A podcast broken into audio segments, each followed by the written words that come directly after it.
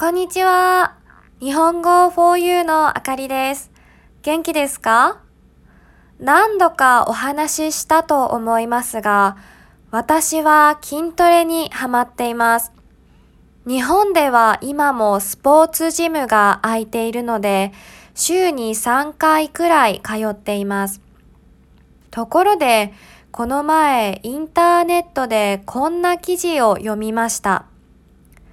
あるタレントがボディービルダーに対して筋トレをする意味がわからない。見せるための筋肉じゃなくて、もっと役に立つ筋肉をつけたらいいのに、といったことで議論が起きたんです。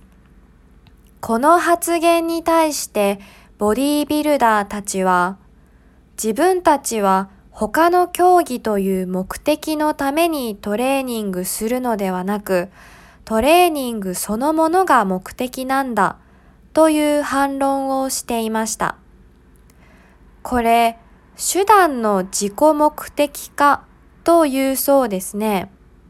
本来はある目的の手段として行っていたことが知らないうちに目的にすり替わってしまうことを言います。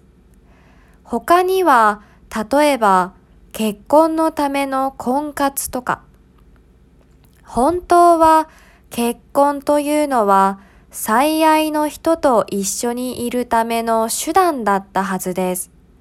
それがいつの間にか結婚するために相手を探すというように目的になってしまったんですね。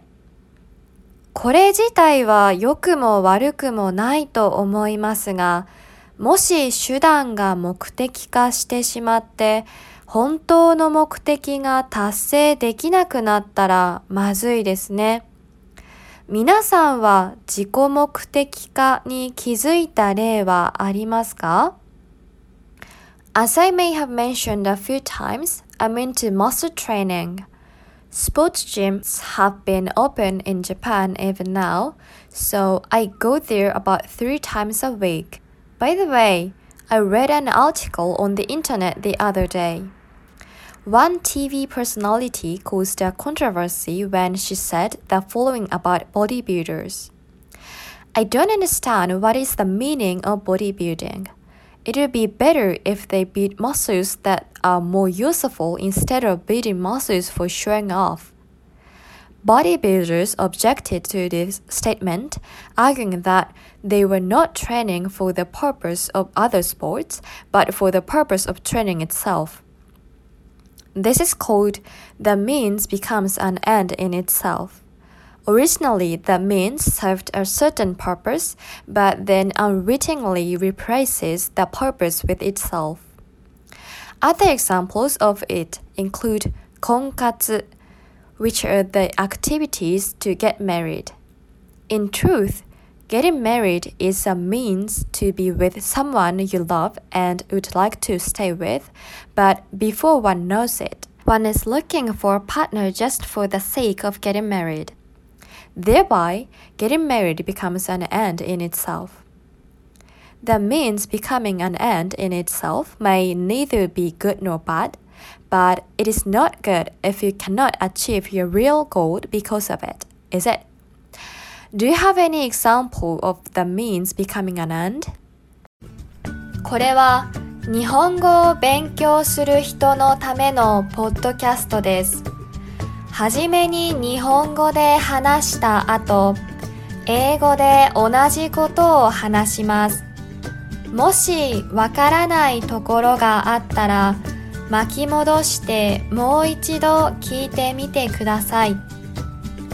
日本語と英語のスクリプトをウェブサイトに書いたので、確認したい人は日本語 4u.com を見てくださいね。It's a podcast for Japanese learners. I'll speak in Japanese first, and afterwards, I'll speak the same passage in English. So please try to understand in Japanese first.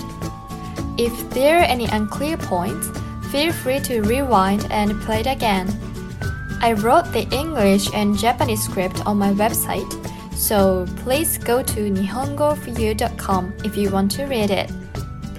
Well then, thank you very much for your listening. See you soon. Bye bye.